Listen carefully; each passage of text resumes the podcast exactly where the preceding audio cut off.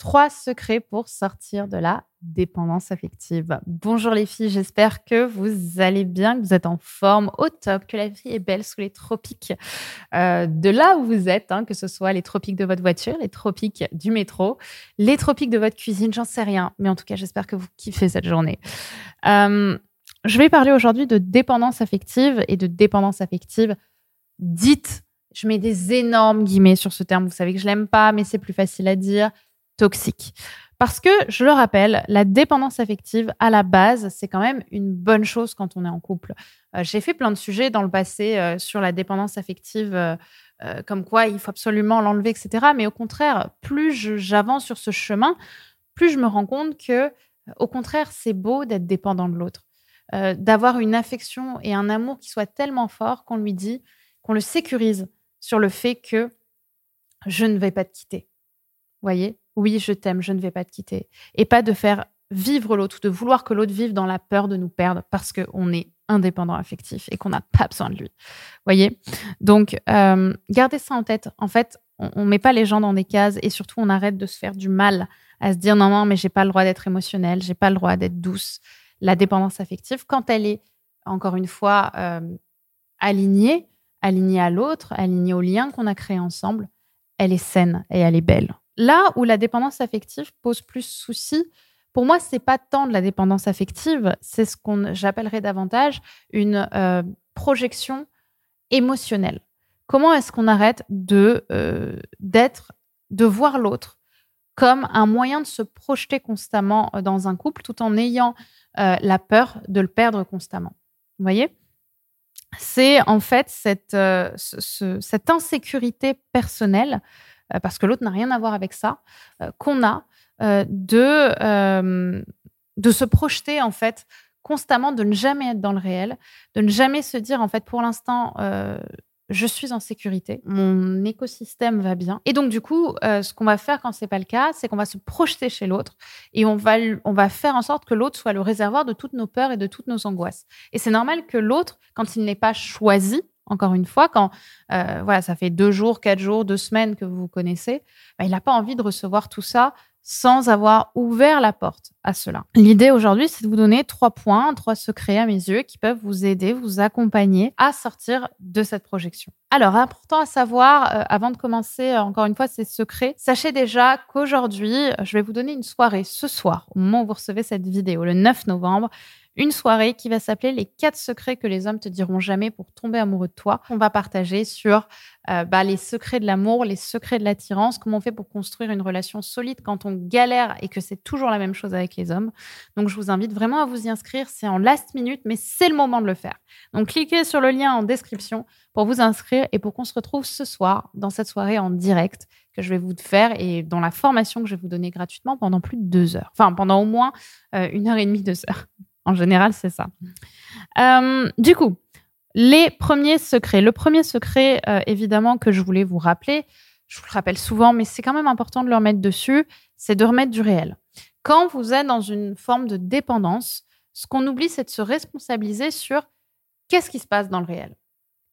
Dans le réel, ce qui se passe, c'est que ce mec, ça fait deux jours que je le connais. Et souvent, euh, ce qui se passe, c'est qu'on s'envoie plein de messages. Et du coup, nous, le problème des messages, c'est que les messages sont un excellent conduit vers l'imaginaire.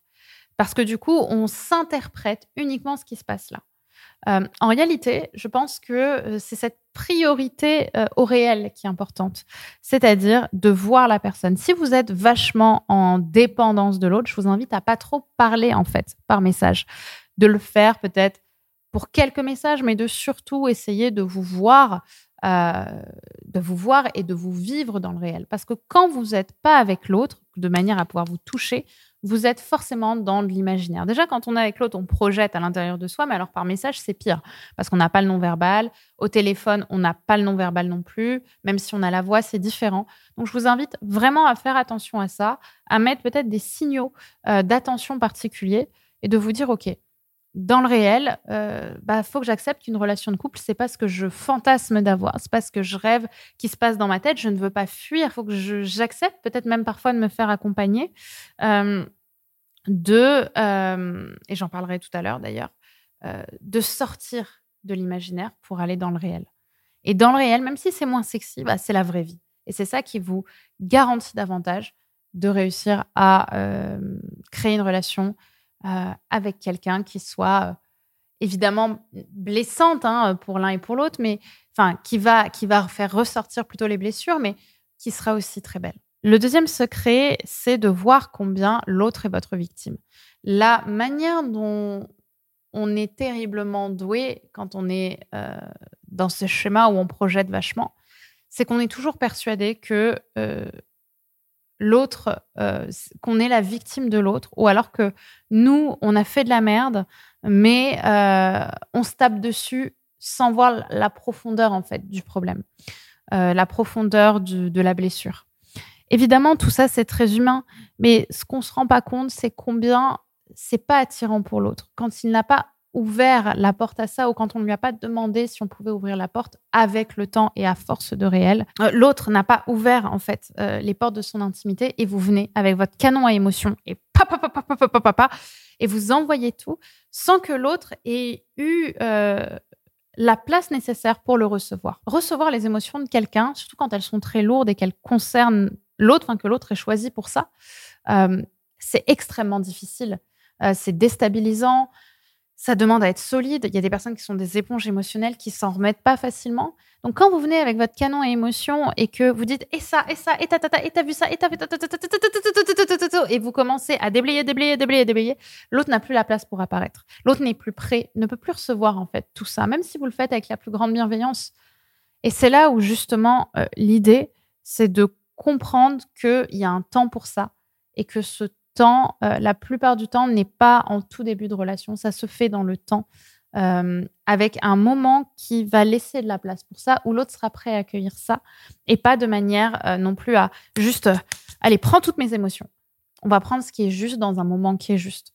Donc, peut-être faire attention aussi à réaliser, se responsabiliser, agir comme une adulte de euh, ne pas penser qu'on va faire juste une bêtise que l'autre va pardonner, mais simplement euh, se dire, OK, en fait, je prends en considération le bien-être de mon partenaire et j'accepte euh, de faire moi le travail sur moi pour que ce temps soit lent, même si c'est déstabilisant, mais qui nous permette d'être vraiment solide et de vraiment choisir l'un et l'autre. Pour derrière pouvoir communiquer et trouver notre place aussi dans nos émotions. Et enfin, troisième secret, ben, pour moi, c'est peut-être celui qui fait le plus sens. C'est que si vous voyez que vous n'y arrivez pas, euh, si vous voyez que c'est trop difficile pour vous de libérer toutes ces émotions euh, différemment, de vous responsabiliser, de, de, de, faire, enfin, vous voyez que ce travail ne fonctionne pas, ben, peut-être de vous faire accompagner.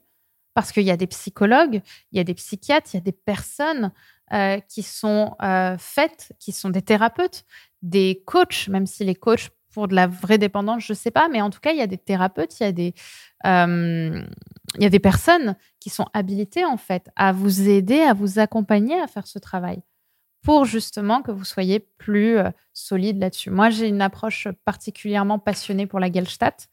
Euh, je vous invite, pourquoi pas, à vous y intéresser. Il y a des psychologues Gestalt, des thérapeutes Gestalt, des, des psychiatres, je crois pas, mais en tout cas, des psychologues et des thérapeutes, il y en a. Donc, pourquoi pas regarder ce qui se passe autour de vous, dans vos villes, pour vous faire accompagner euh, et sortir de ces dépendances-là. Donc euh, voilà, évidemment, je peux vous proposer un premier pas, encore une fois, mais ça reste un premier pas. Hein. C'est euh, de venir à la soirée que je vous donne du coup ce soir, qui s'appelle Les quatre secrets que les hommes ne te diront jamais pour tomber amoureux de toi, dans lesquels on va parler de toute cette notion en profondeur de réel et d'imaginaire, pour vous responsabiliser, pour vous sentir plus solide avec vous-même et euh, bah, vous rapprocher, je le souhaite, de la bonne personne. Donc soyez là. Le lien pour vous inscrire est en description. C'est l'une des euh, dernières confs que je fais euh, de l'année. Donc soyez là. Et bah, je vous souhaite une très très belle journée, une très très belle soirée. N'hésitez pas à me dire par commentaire ce que vous avez pensé de cet épisode. Si vous êtes sur une plateforme de podcast, à le noter avec la note de votre choix, même si évidemment 5 étoiles, ça fait toujours plaisir. Et euh, bah écoutez, je vous souhaite une très belle soirée, une très belle journée, pardon, et je vous dis à ce soir pour toutes celles qui seront là. Bisous.